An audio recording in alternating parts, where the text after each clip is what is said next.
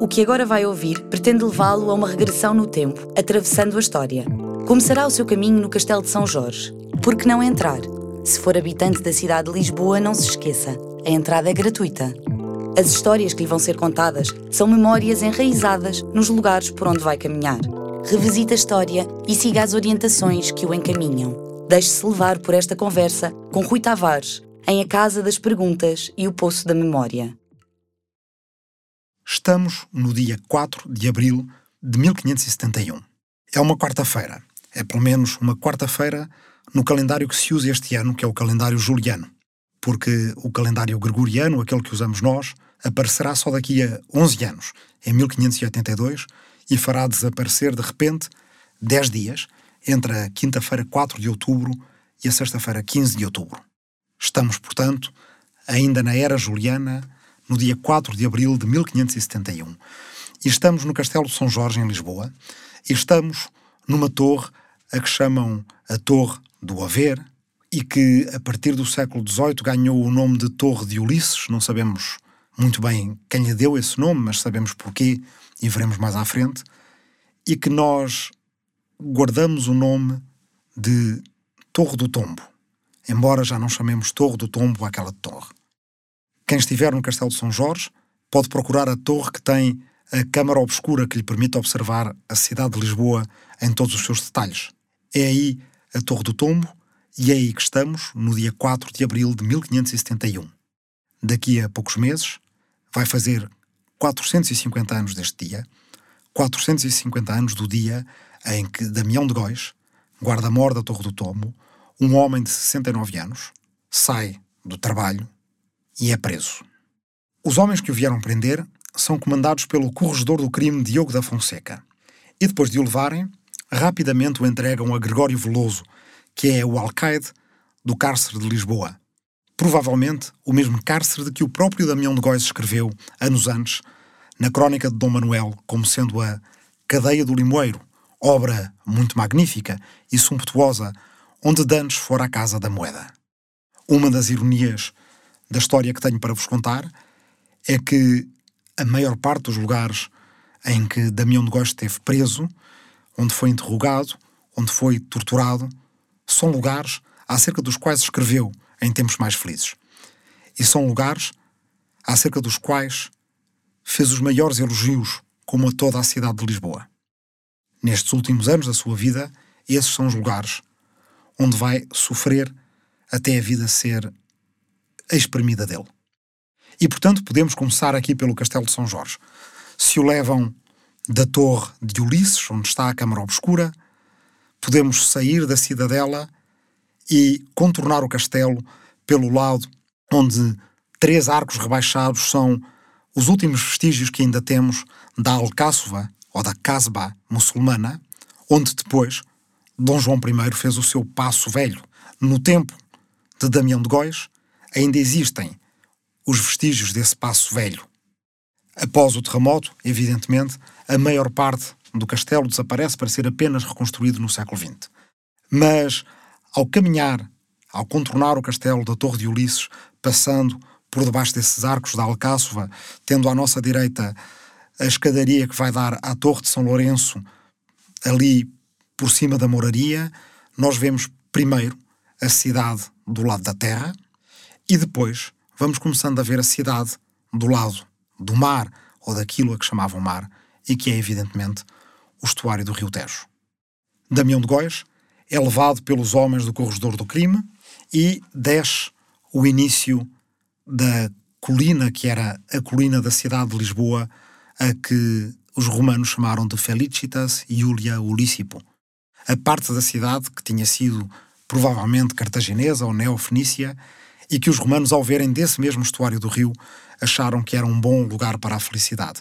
Daí o cognomen que deram a Ulicipo, Felicitas. Saia do castelo e atravesse o arco. Sugerimos que deixe a colina com o objetivo de chegar à antiga prisão do Limoeiro. Perceberá que se aproxima quando conseguir ouvir o som dos elétricos a passar.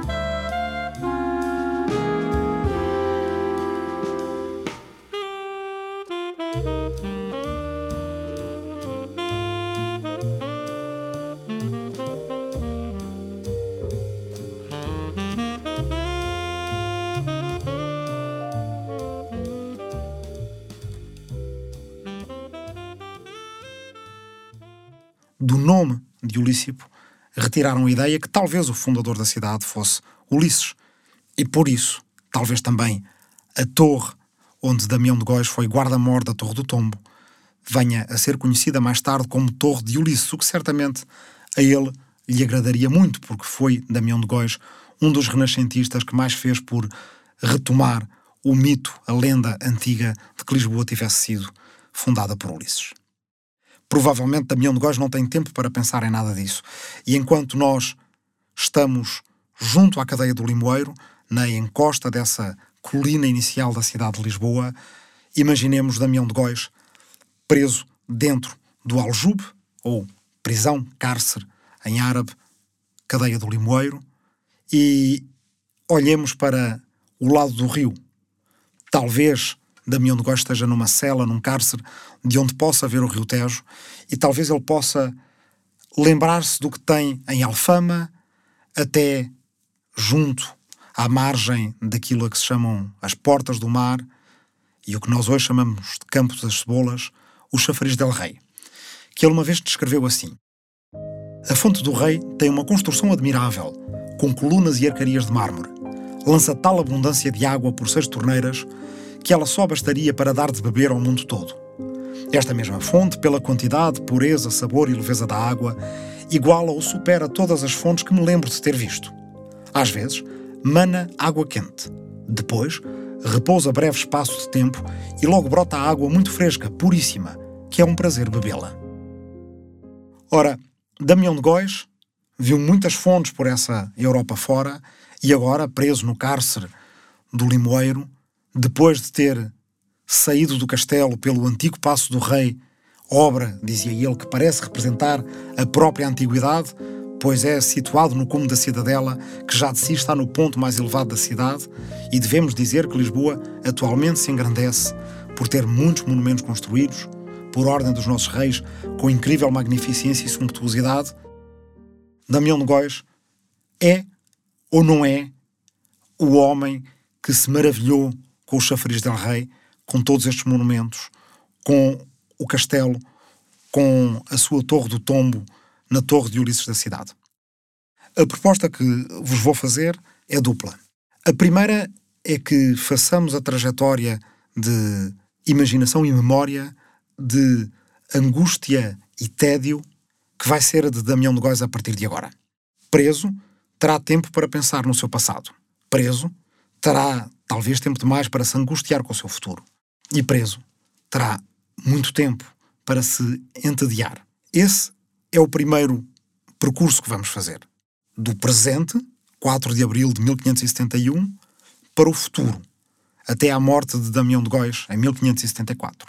Mas, ao mesmo tempo, que ele está preso e que será interrogado e que terá que descer o poço da memória para se lembrar daquilo que possa satisfazer aos seus interrogadores, Damião de Góis, irá regredindo para o passado. Até à década de 1550, quando escreve a descrição da cidade de Lisboa, e ao mesmo tempo, não sabe ele, já estava denunciado à Inquisição e já estava denunciado à Inquisição por um colega que tinha com ele partilhado quarto na década de 1530 na Universidade de Pádua. E depois, mais atrás ainda, até à sua adolescência em Lisboa, até o tempo em que viveu na corte del Rei Dom Manuel. E depois, mais atrás ainda, até o tempo em que foi menino em Alenquer. E depois, mais atrás ainda, até ao tempo que, no fundo, foi sempre a sua Arcádia. A antiguidade. Os romanos, os gregos, os mitos, Ulisses. Essa é a primeira proposta. E a segunda proposta é, como temos feito nestas conversas, que se caminhe ao longo da cidade de Lisboa que temos. Mas não para ver a cidade de Lisboa que temos. O desafio que se pode lançar, o desafio do historiador, é olhar para a cidade que temos, tentando imaginar por debaixo da cidade que temos, a cidade que foi. E, em muitos casos, irremediavelmente perdida, porque entre o tempo de Damião de Góis e o nosso tempo houve, é claro, um terremoto em 1755 e grande parte daquilo que ele viu e acerca do qual escreveu perdeu-se. Mas Damião de Góis não tem tempo para pensar em nada disso agora. Está, portanto, na cadeia do Aljube, ou prisão do Limoeiro, em frente à sede de Lisboa, que já foi mesquita, que provavelmente antes disso foi também templo romano. E mal o dia amanhece, é levado da prisão do Limoeiro até ao Largo do Rossio para ser apresentado aos inquisidores do Santo Ofício. E o que é logo dito a Damião de Góis, seguindo aliás a rotina habitual da Inquisição, é que se ele está preso é porque tem culpas. Por outro lado, essas culpas não lhe são comunicadas, porque é a ele que lhe compete fazer um exame de consciência e saber que culpas são essas, para assim as poder declarar aos seus inquisidores. E lhe foi dito por eles, senhores inquisidores, que o estilo do Santo Ofício não era dizerem-se culpas a nenhuma pessoa, mas que lhe faziam saber que primeiro que se prenda nenhuma pessoa se bem examinam suas culpas. E depois de bem vistas e examinadas, se manda prender. E o mesmo se fez no seu caso. Para acompanhar o trajeto de Damião de Góis, faça agora pause neste áudio. Deixe em direção ao Rocio e, quando lá chegar, faça play para retomar esta conversa. Damião de Góis está, portanto, preso e não sabe porque está preso, mas sabe que está preso pela Inquisição porque está no Palácio dos Estaus, um palácio que ele próprio descreveu também como sendo o palácio onde, na frontaria oposta ao do Hospital Todos os Santos, no Rocio, onde hoje é, para quem se quiser posicionar neste, nesta caminhada que estamos a fazer, o Teatro Nacional Dona Maria II, levanta-se um edifício, na verdade, grandioso, digno de ser visto pela sua arquitetura admirável, mandado erigir, à custa da nação, pelo infante Dom Pedro, filho de Dom João I. Mandou edificar o infante Dom Pedro quando regeu o reino em nome de Dom Afonso V, seu sobrinho. E a intenção era de que servisse para receber os embaixadores das nações e dos reis estrangeiros. E também ali se hospedavam por conta da nação, com todas as honras e grandezas. Dei o nome Staus, que quer dizer, no fundo, estalagem. No topo norte do Rocio, onde hoje é o Teatro Nacional Dona Maria II, fez, portanto, Dom Pedro, um infante que reinou e que depois guerreou o seu sobrinho Dom Afonso V e que foi certamente um dos governantes de Portugal que mais bem conheceu a Europa do seu tempo, como Damião de Góis, decidiu Dom Pedro fazer um palácio para receber as embaixadas estrangeiras e que ali elas pudessem hospedar por conta da nação com todas as honras e grandezas. E, portanto, acerca desse palácio escreveu também Damião de Góis.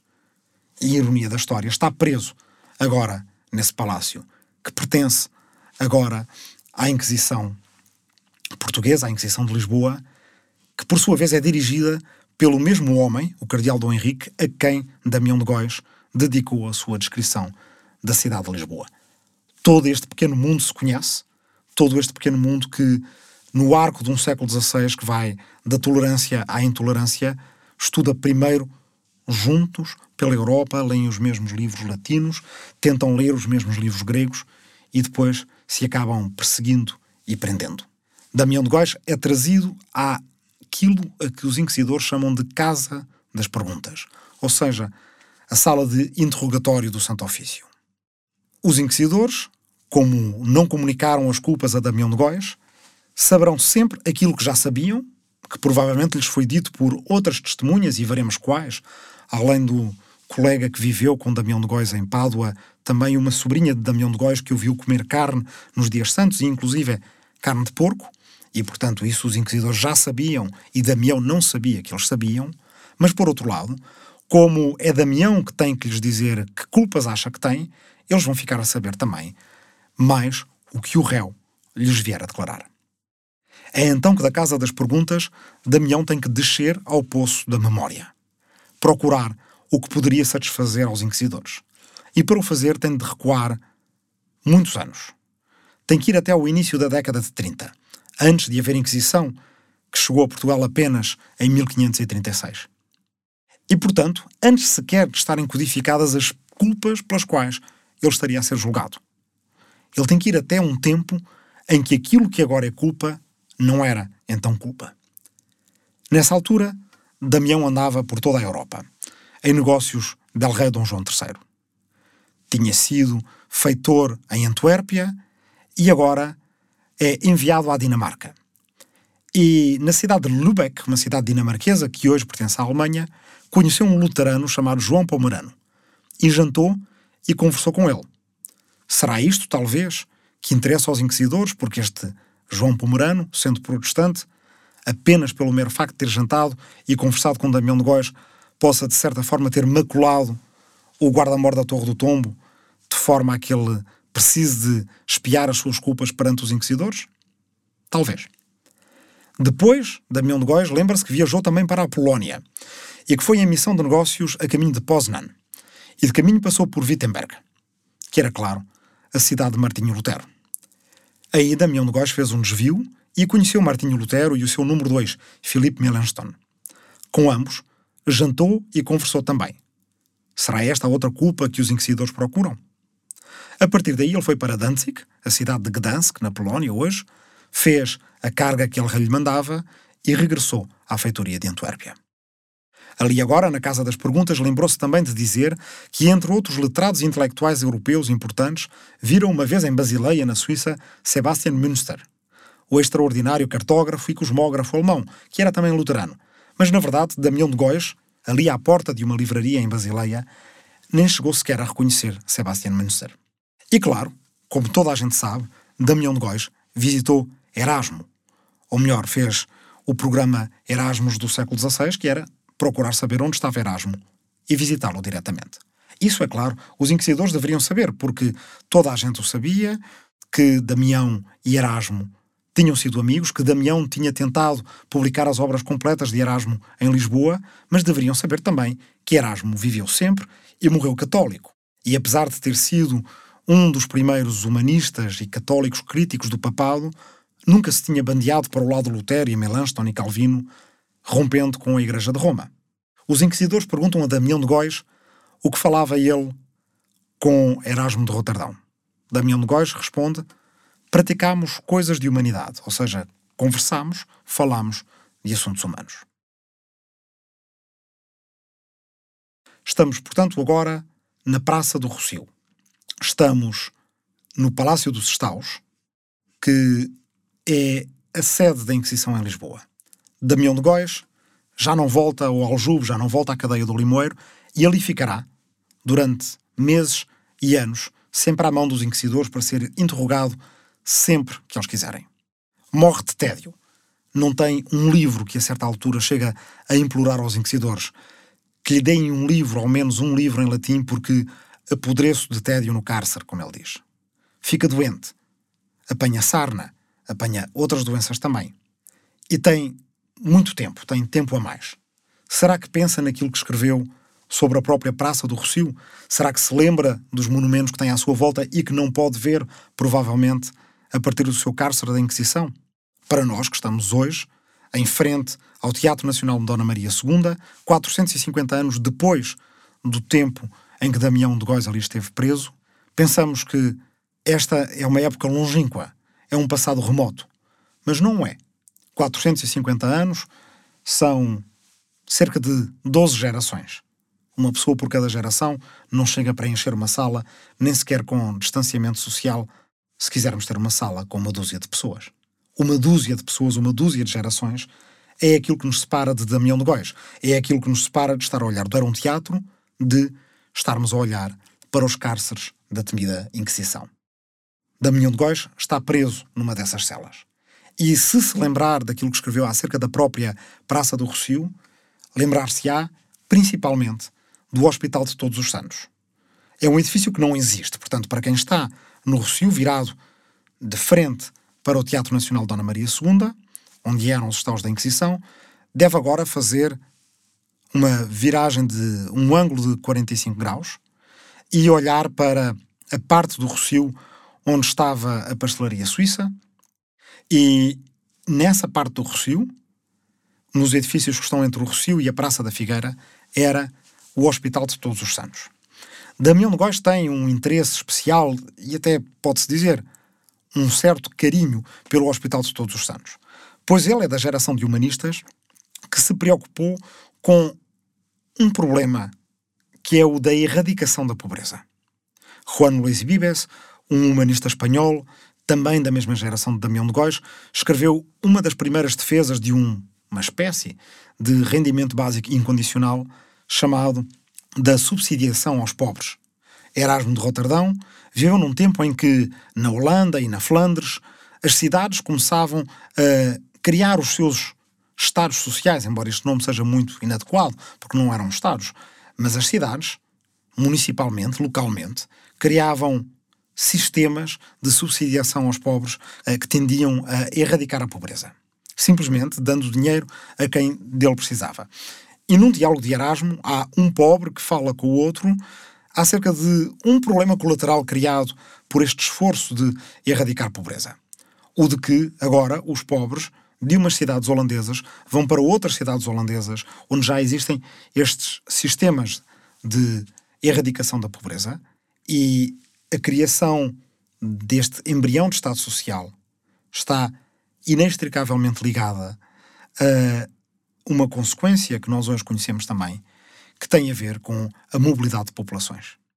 As cidades holandesas começam a fechar-se e apenas querem subsidiar os seus próprios pobres e não os pobres das outras cidades. E o problema só se resolverá quando este escudo de proteção social se alargar para um esquema que transcenda uma cidade e seja mais vasto do que uma cidade, um país, quem sabe, um continente, quem sabe, um mundo.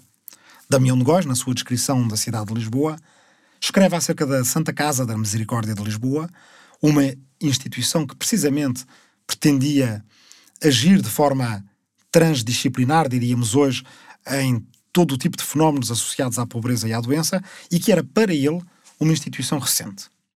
E agora diz: Falemos agora de outro exemplo de misericórdia e caridade. Quero dizer, falemos do Hospital dos Pobres e Doentes chamado de Todos os Santos. Não cedem nada ao da misericórdia, nem na magnificência das instalações, nem na soma dos gastos, nem na bondade para com os pobres que se veem acabrunhados pela doença, nem na compaixão para com as crianças expostas que ali se alimentam e educam. Está o edifício dividido em quatro aulas com hortos aprazíveis tem 34 galerias que em toda a volta dão para habitações magníficas, onde se vêem, limpos e asseados, os refeitórios, os dormitórios com camas e roupas alvíssimas.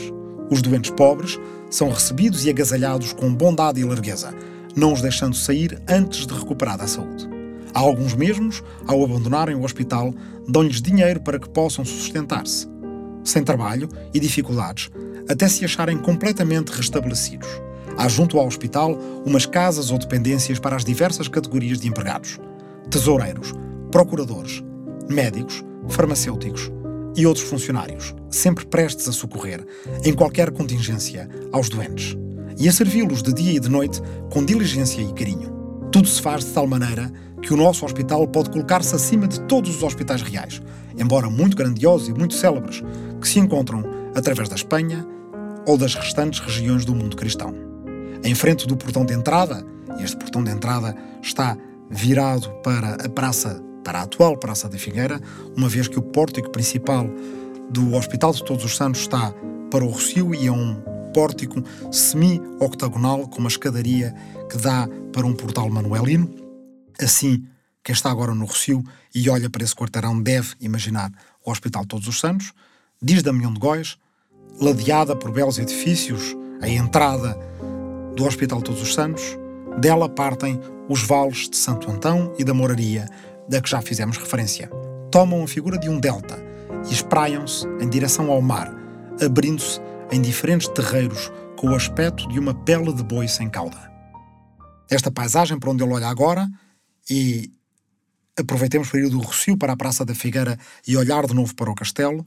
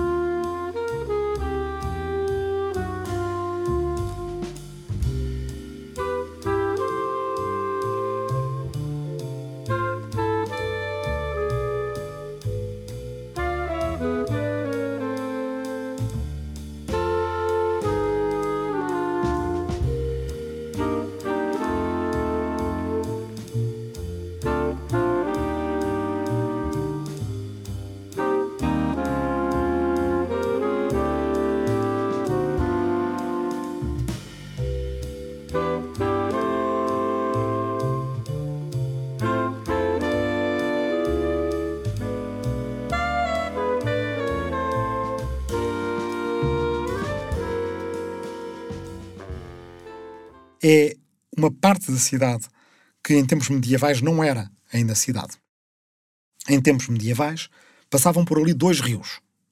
E esses dois rios, um que vem do vale que hoje corresponde a Almirante Reis, e de onde a freguesia de Arroios, que quer dizer precisamente rios, guarda ainda o nome desses cursos de água, e outro que vem do vale onde hoje é a Avenida da Liberdade, mas pensemos antes na Rua de São José e na Rua das Portas de Santo Antão, a que se refere aqui Damião de Góis quando fala dos vales de Santo Antão, é o deste antigo rio que vinha do lado da Avenida da Liberdade e da Mouraria, o antigo rio que vinha do lado hoje da Almirante Reis, mas pensemos, por exemplo, numa rua como a Rua Regueirão dos Anjos, que se refere a esse leito, a esse curso de rio antigo, juntavam-se mais ou menos ali na Praça da Figueira e depois iam, baixa abaixo, até ao Campo das Cebolas, onde ainda existe um arco das portas do mar, que sinaliza o lugar em que esses rios antigos chegavam ao mar do estuário do Tejo e a partir daí as ondas vinham lamber as muralhas da cidade. Entre o Hospital de Todos os Santos, onde agora estamos, ou melhor, não estamos, porque ele já não existe, foi destruído pelo terremoto de 1755 e dentro dele morreram, nos incêndios que seguiram ao terremoto, os pacientes. E os estaus da Inquisição, onde há 450 anos estava preso no cárcere Damião de Góis, encontra-se a Igreja de São Domingos, em frente ao largo desse mesmo nome. Podemos entrar nela, parar por um momento e fazer silêncio perante as suas paredes escalavradas e enegrecidas pelos vários incêndios de que padeceu. Siga agora até à Igreja de São Domingos. Pode seguir a sugestão, entrar e observar o interior. Ou então vá caminhando em direção ao largo em frente.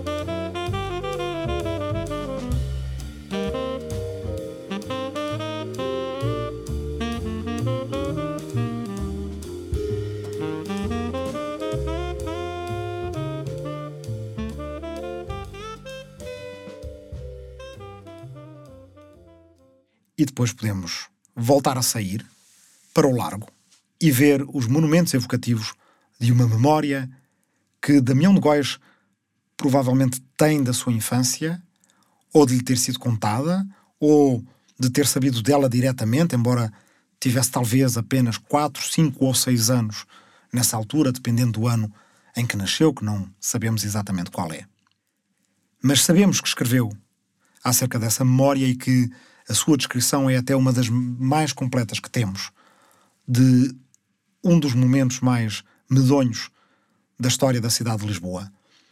O massacre dos judeus de 1506, a que então se chamou a Matança da Pascuela.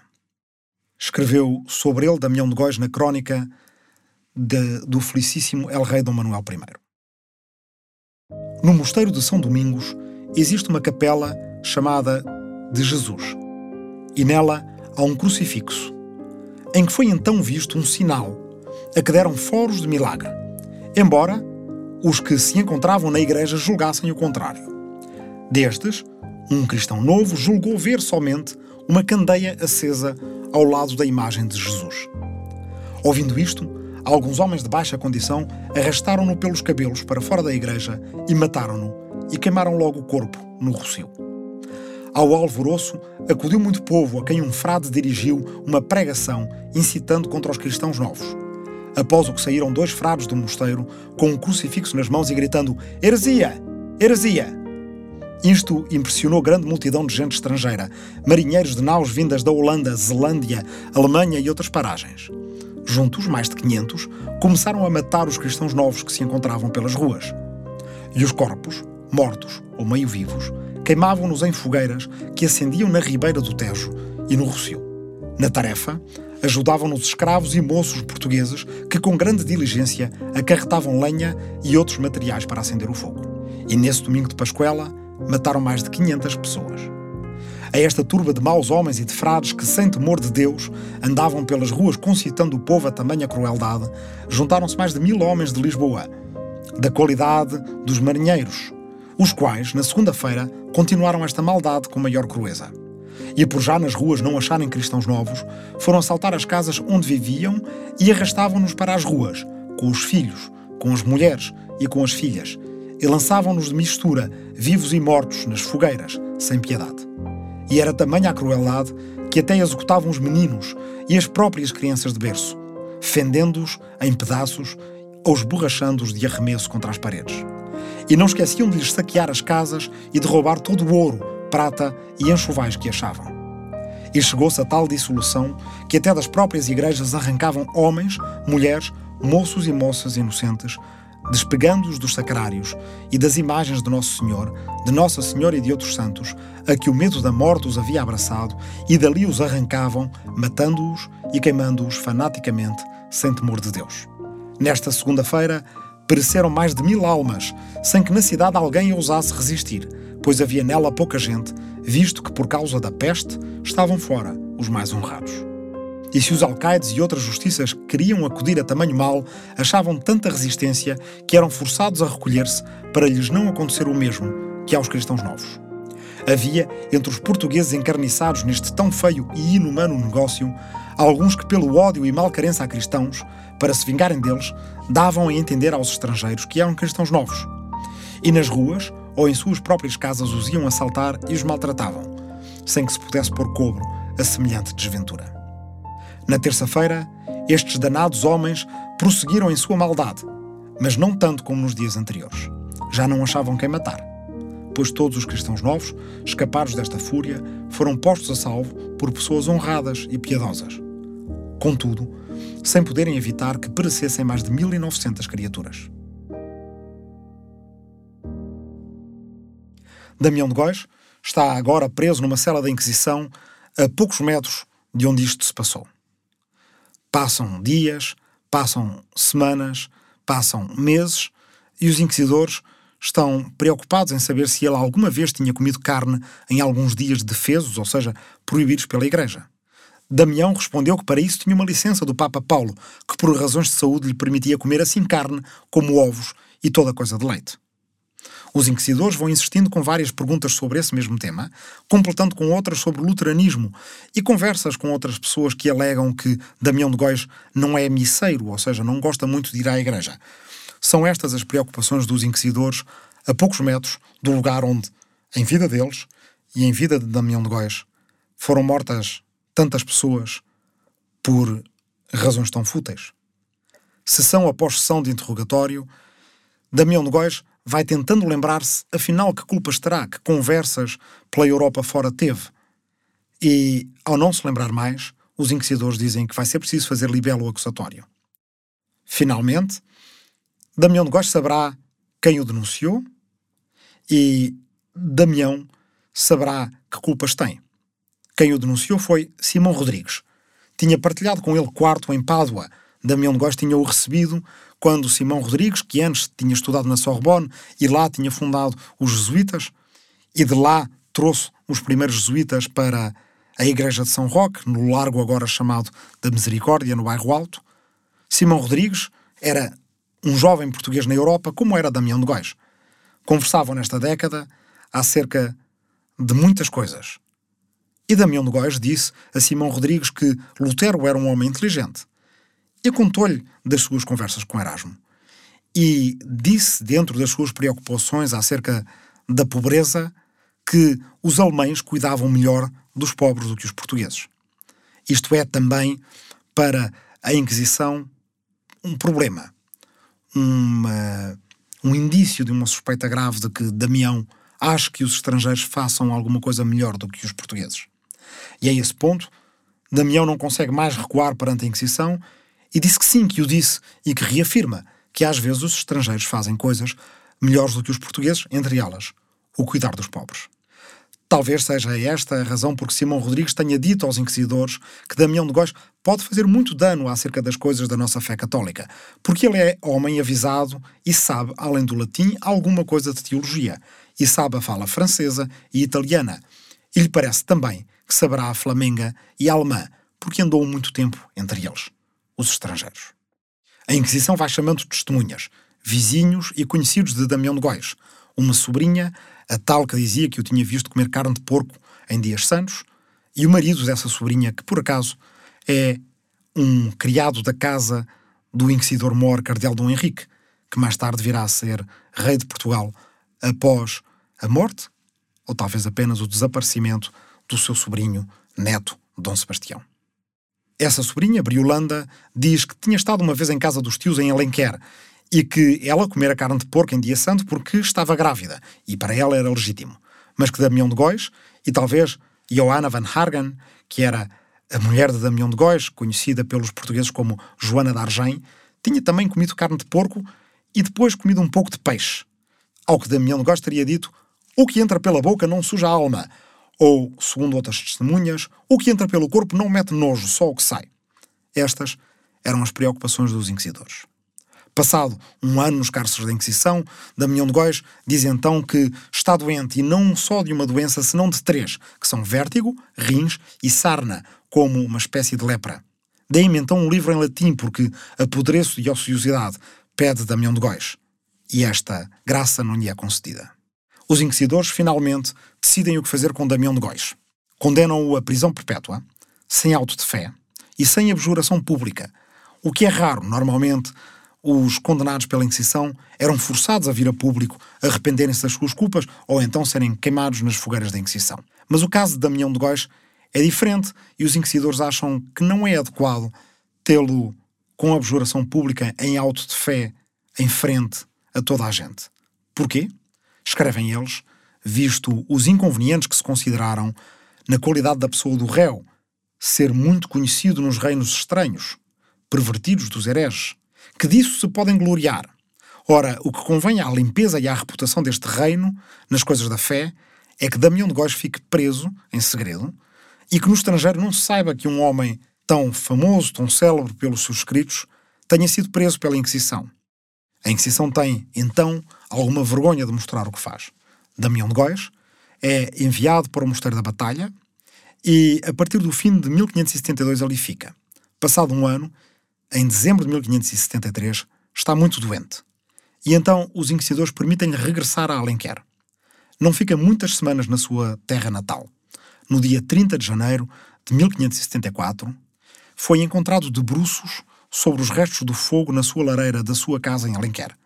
Já meio calcinado pelo fogo, em circunstâncias pouco esclarecidas. No século XX, um musicólogo e estudioso da obra de Damião de Góis Mário de Sampaio Ribeiro, aventará a hipótese de assassinato por haver uma marca de uma pancada no crânio de Damião de Góis. No túmulo de Damião de Góis em Alenquer está o epitáfio que escreveu para si mesmo. Ao maior e ótimo Deus, Damião de Góis, cavaleiro lusitano fui em tempos. Corri toda a Europa a negócios públicos. Sofri vários trabalhos de Marte. As musas, os príncipes e os varões doutos amaram-me com razão. Descanso neste túmulo em Alenquer, aonde nasci, até que aquele dia acorde estas cinzas. Aquele dia é o dia do juízo final. E aquele corri toda a Europa em negócios públicos representa provavelmente a primeira vez que a palavra Europa aparece num túmulo em Portugal. Será então o fim? Damião de Góis morreu? Não vamos fazer deste fim decretado pela Inquisição o fim de Damião de Góis. Vamos continuar a sua caminhada da memória até memórias mais alegres. Vamos imaginar que Damião de Góis, preso no cárcere da Inquisição, consegue de alguma forma sair. E vamos imaginar que ele, conseguindo sair, volta a fazer as ruas que tão bem conheceu, que desce pela baixa fora e que chega até perto do rio. Siga a sugestão e atravessa a baixa. Para isso, faça pausa neste áudio. Quando se aproximar do Terreiro do Passo, retoma a conversa. Vamos imaginar que chega ao Terreiro do Passo, que não é a Praça do Comércio que temos hoje em dia, uma vez que essa Praça do Comércio é só pós-terremoto de 1755. Mas, de certa forma, esta nossa viagem para a Lisboa de antes do terremoto, essa espécie de cidade gêmea da nossa Lisboa atual que foi perdida para sempre, é facilitada pelo facto de até nós chamarmos a Praça do Comércio, que é evidentemente uma praça, olhem para ela, é um quadrado perfeito, é uma forma arquitetónica culta que vem da Roma Antiga, e nós ainda lhe chamamos terreiro, que é uma forma vernacular portuguesa, de um simples espaço de terra batida que não tem que ter uma forma geométrica regular, pelo contrário, muitas vezes é uma praça mais oblonga e tem no seu topo um passo que hoje em dia já não existe e que era o Palácio Real. Nada disso nós vemos hoje. Se estivermos na Praça do Comércio, olhando para o Arco da Rua Augusta ou olhando para o Tejo. Mas na nossa memória está também ainda o peso daquilo a que Damião de Góis chama vasto terreiro. Escreve ele assim. Neste vasto terreiro ficam o mercado do peixe e dos doces, aonde acorrem todos os dias peixeiros, hortelãos, confeiteiros, cortadores, padeiros, doceiros para venderem o que trazem para alimentos da cidade. Vêem-se lojas de comidas, de vinhos, de tendeiros, de estalajadeiros, de tecelões.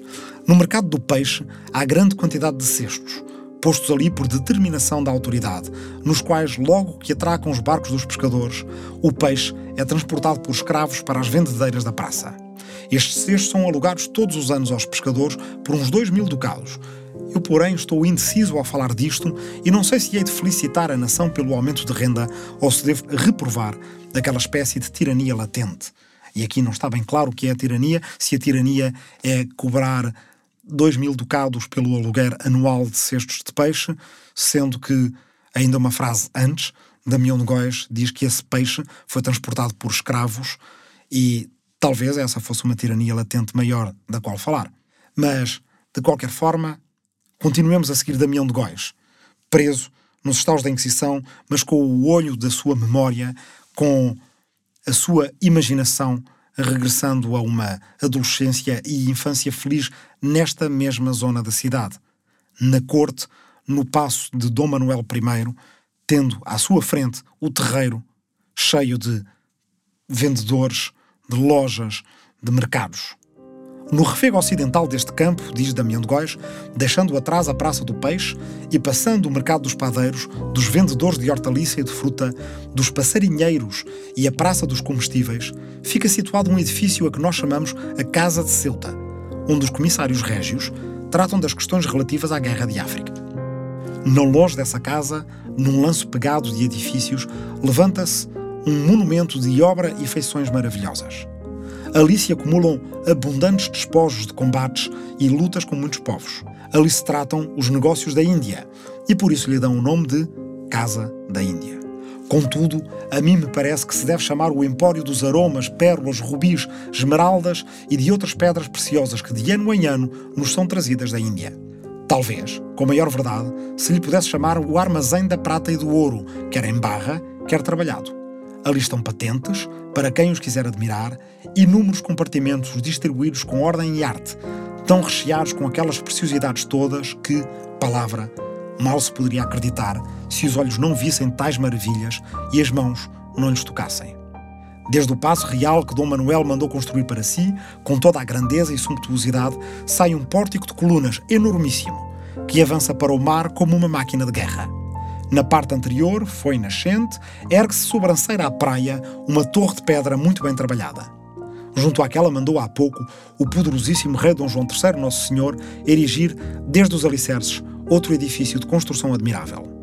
Quando, com o auxílio de Deus, estiver acabado, ocupará o oitavo lugar das belezas da cidade e, sem dúvida, levará a palma aos outros monumentos citadinos. Estamos então num terreiro de passo do século XVI. O passo está na parte que nós hoje chamamos do arsenal da Praça do Comércio, ou seja, toda a ala ocidental da Praça do Comércio. Olhem para essa ala ocidental da Praça do Comércio e percorram as suas arcadas até ao rio. Aquilo que devem ver no olhar da vossa imaginação é também uma galeria de arcadas, mas todas elas ocupadas por lojas.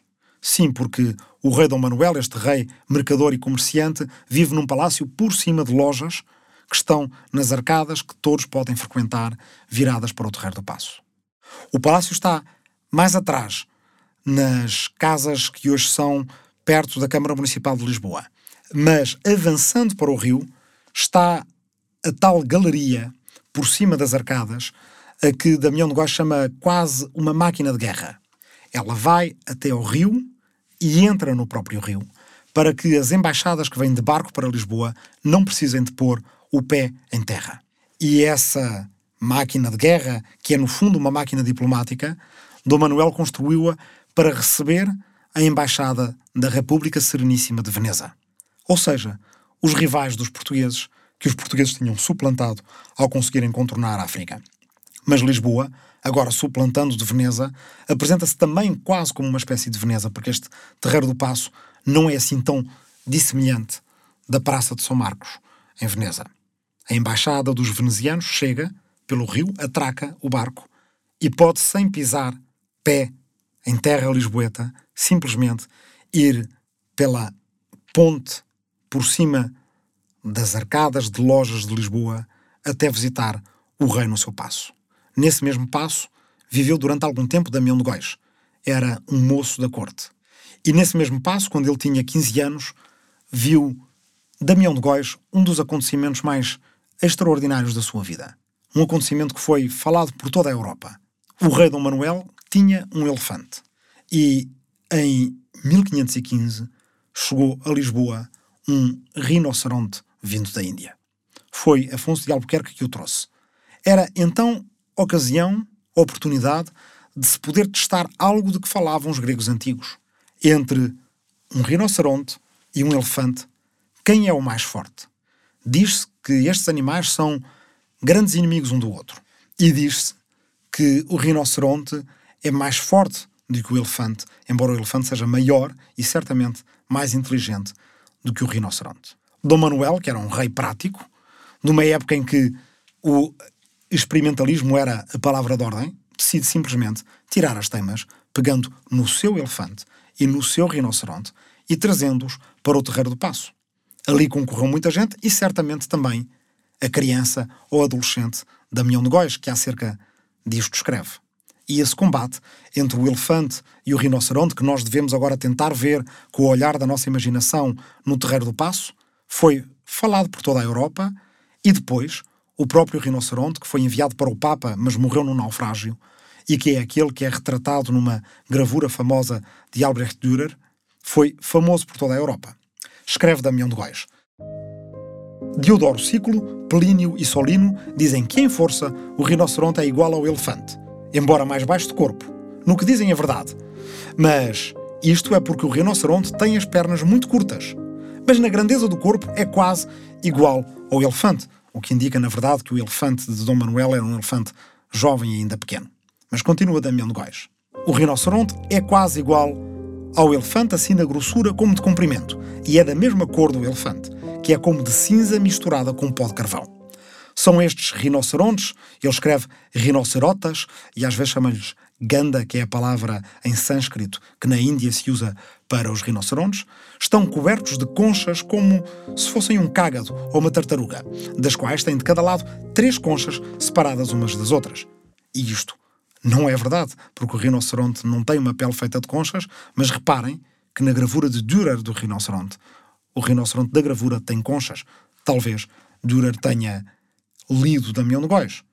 Talvez o tenha conhecido. Há, pelo menos, uma gravura de Damião de Góis por Dürer.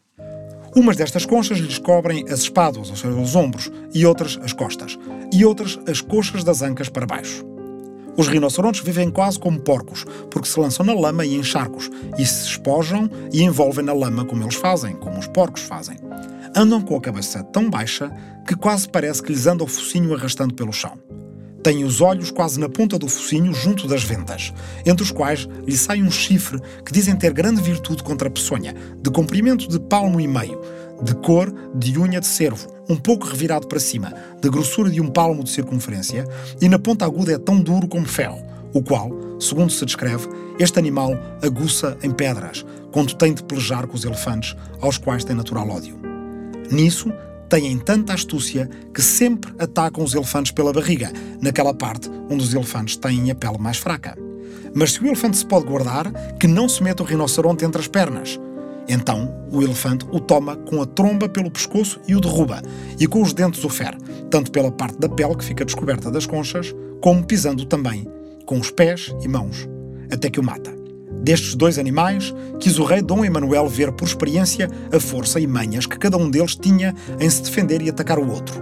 Para o que neste ano de 1517, é um erro, foi em 1515, no mês de fevereiro, ordenou que trouxessem as duas bestas a um circuito, ou pátio, cercado de paredes altas como ameias, que naquele tempo estava diante da casa da contratação da Índia e da Guiné, das quais a primeira besta a chegar foi o rinoceronte, que logo que entrou o puseram detrás de uns panos de armar que estavam pendurados em um passadiço que ia da sala do rei para a da rainha.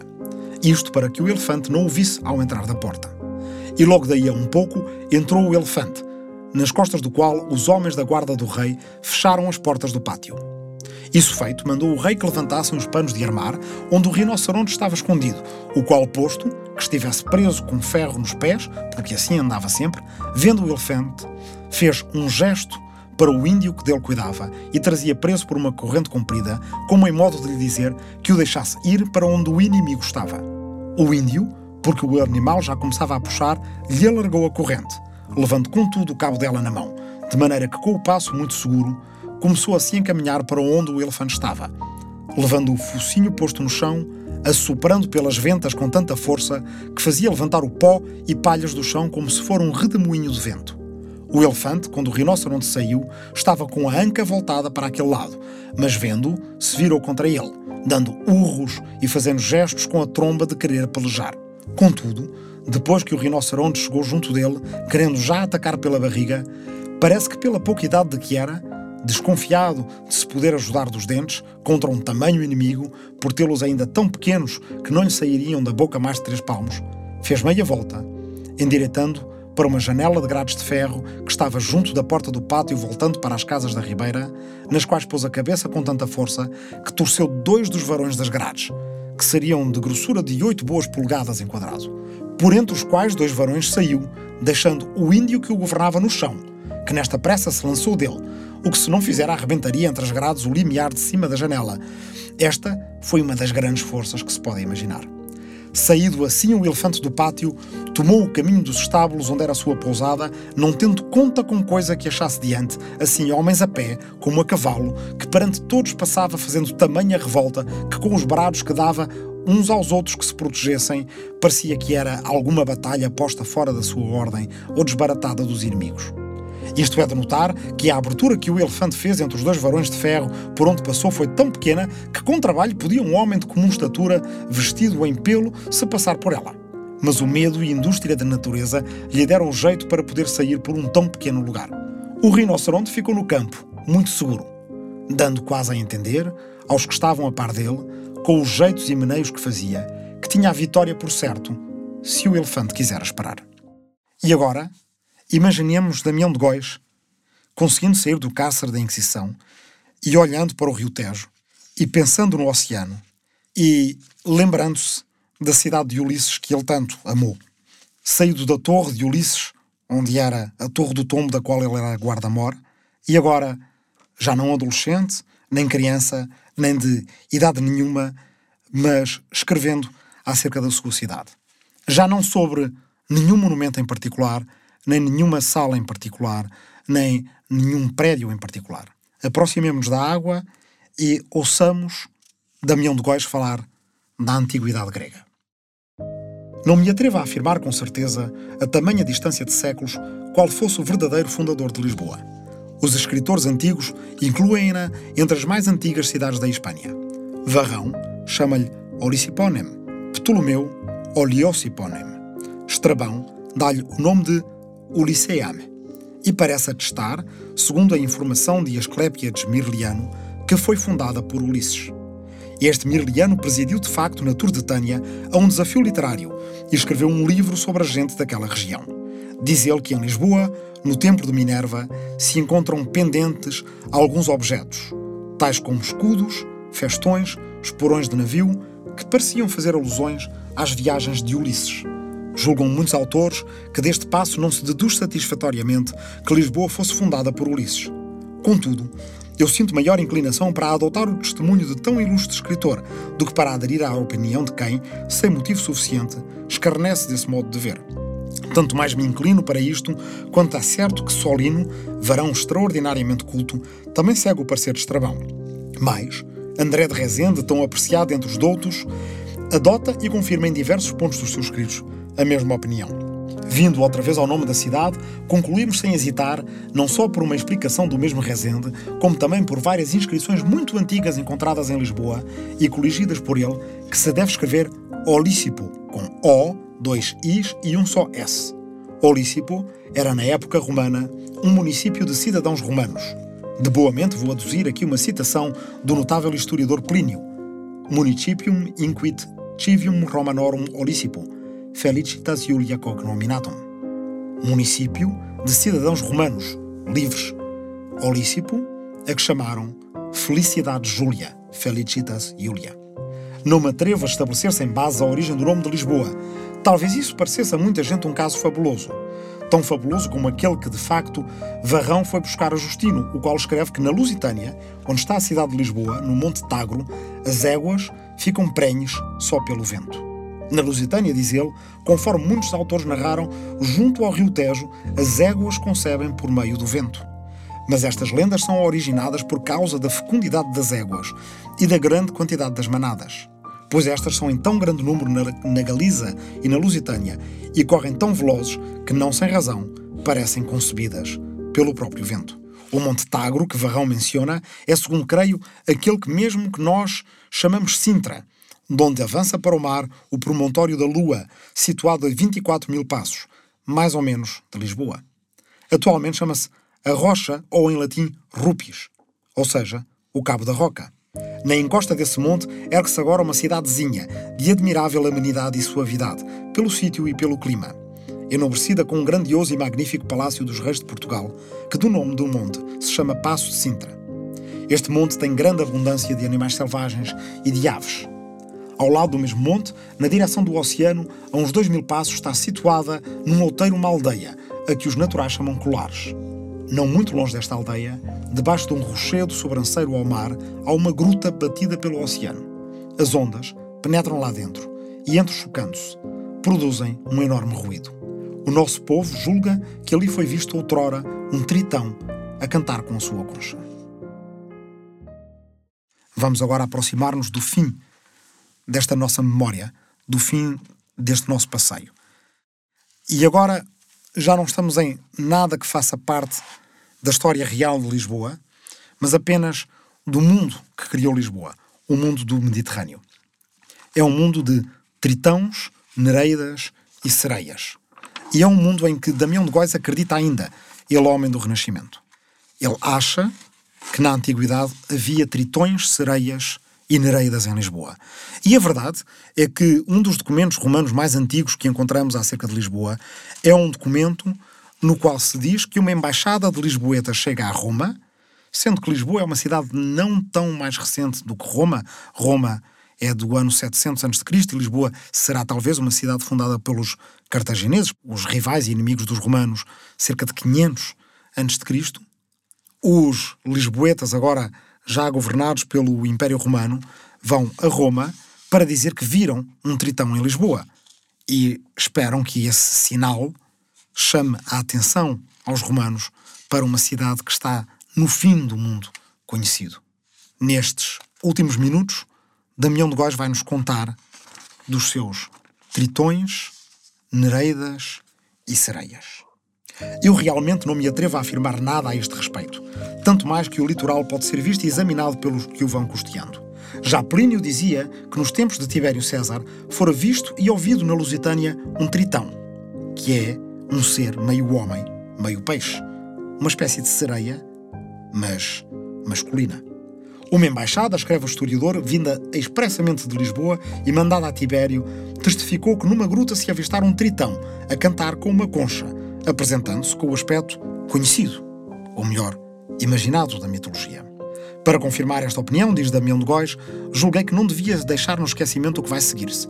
Nos nossos dias encontram-se, em muitos lugares próximos àquela praia de Colares, uns homens que os habitantes deram em chamar, por causa da sua natureza e origem, homens marinhos, por apresentarem na superfície da pele umas asperezas ou escamas espalhadas quase por todo o corpo, como se fossem vestígios da sua antiga raça de tritões. E creem os habitantes que os tais homens devem a sua origem e a sua natureza aos homens marinhos ou tritões. Tudo isto provém de que, conforme reza a tradição, os tritões às vezes saltavam para a terra e pouco a pouco se habituavam a brincar na praia. De que eles, de quando em quando, saíam do mar, porque os naturais, ou seja, os humanos que viviam em terra, os atraíam com a doçura da fruta, que naquela região, Saloia, entre Sintra e Colares, é muito abundante. Conta-se que alguns tritões foram apanhados por afável astúcia dos habitantes e depois, com carinho, educados num género de vida mais civilizada e menos selvagem. Se a alguém parecer fabuloso que os tritões, pela convivência dos homens, chegassem a emitir vozes humanas e, além disso, tivessem trato com os habitantes, a mim me parece ainda mais fantástico que um tritão, bárbaro e selvagem, tenha saltado no lago Triton, na África, e pondo-se a brincar com os gregos, pedisse a Jazão a mesinha de três pés que este levava a Delfos para evitar, por seu intermédio, os perigos das Sirtes. Vou, porém, aduzir a este propósito um testemunho mais convincente. Nos nossos dias, um homem andava à pesca com linha e anzol entre os rochedos do promontório bárbaro, perto da capela de Nossa Senhora. Inesperadamente saltou para o rochedo um tritão macho, com a barba comprida, longos cabelos, peito crespo rosto não muito disforme e aspecto perfeitamente humano. E tendo estado ele, o tritão, um pouco aquecendo-se ao sol e a observar o homem que também atentamente o examinava, de repente, tomado de medo, dando um grito, com voz quase semelhante à voz humana, precipitou-se rápido no mar. É isto que o pescador conta, ainda agora, com muita ordem e belas palavras, a todos o que os querem ouvir. Mas há mais. Fernão Álvares, escrivão da Casa da Índia, homem de toda a confiança, tinha na praia do promontório da Lua, perto de Sintra, uma propriedadezinha, e era seu vizinho um camponês sério e digno de crédito. Ora, o escrivão contou-me, há poucos anos, não longe do mesmo promontório, ora, contou-me que o tal vizinho ia, muitas vezes, a uns rochedos da praia para pescar. Um dia, como Fernão ouviu diretamente da boca dele, estando a pesca a correr bem, começou a atirar os peixes que apanhava para trás, por uma cavidade enxuta da rocha. Ali ficariam os peixes pescados mais seguros. Assim ia ele fazendo, quando deu por um garoto, ainda moço, que por ali andava nu. Não fez caso, porque, como os habitantes dos arredores costumam ir nadar para aqueles sítios, julgou que se tratava de algum deles. Entretido na pesca, nem lhe falou, mas pondo-se a olhar mais atentamente, viu que o rapaz apanhava os peixes e, levando-o à boca, comia-os inteiros. Não, isto já era demais. E foi a correr contra o garoto, mas este, rindo-se às gargalhadas, fugiu e, saltando para o mar, andou à tona e desapareceu. Quase por esse mesmo tempo, em frente da capital, na outra banda do rio, não longe da fortaleza que os nossos chamam Barreiro, do outro lado do Tejo, para onde vocês mesmos estão agora a olhar, junto a uma quinta do fidalgo Afonso de Albuquerque, o tal que veio da Índia com um rinoceronte, o mar atirou para a praia um homem marinho com o mesmo aspecto mas morto. Ainda há mais.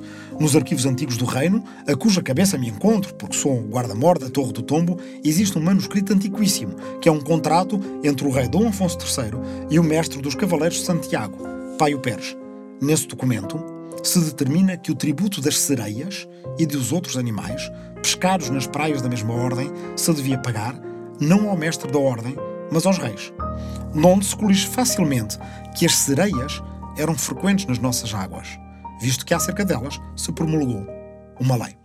Já basta. Não vale a pena continuar a falar de tritões, nereidas e sereias. E reatemos o fio do discurso. Olhemos para as águas e imaginemos Damião de Góis escrevendo a sua descrição da cidade de Lisboa em latim, cheio de vontade de falar de tritões, de nereidas e de sereias, mas achando que tem que voltar a falar de coisas sérias e atuais, de monumentos e arquitetura, mas sempre com vontade de escrever mais sobre tritões, nereidas e sereias. Olhemos então para as águas do Tejo e terminemos com a frase de Damião de Góis quando ele para de sonhar e volta a escrever. Sed haec octenus de tritonibus nereidibus sirenibusque. Deixemos então de falar de tritões, nereidas e sereias.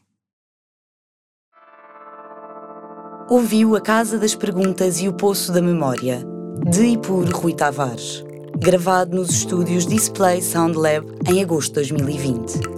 Visite o site do Open House Lisboa para mais informação sobre os espaços por onde passou e para aceder aos outros percursos sonoros. Em 2020, devido à pandemia provocada pela Covid-19, a equipa da Trienal de Lisboa desenhou uma edição do Open House Lisboa que pudesse ter lugar com toda a segurança, independentemente do estado de alerta em que a cidade se encontrasse no fim de semana de 26 e 27 de setembro. Nasceram assim estes passeios sonoros que podem ser feitos individualmente ou em conjunto, na rua, em casa ou num transporte para o trabalho. O Open House Lisboa 2020 é uma coprodução da Trienal e da EGEAC.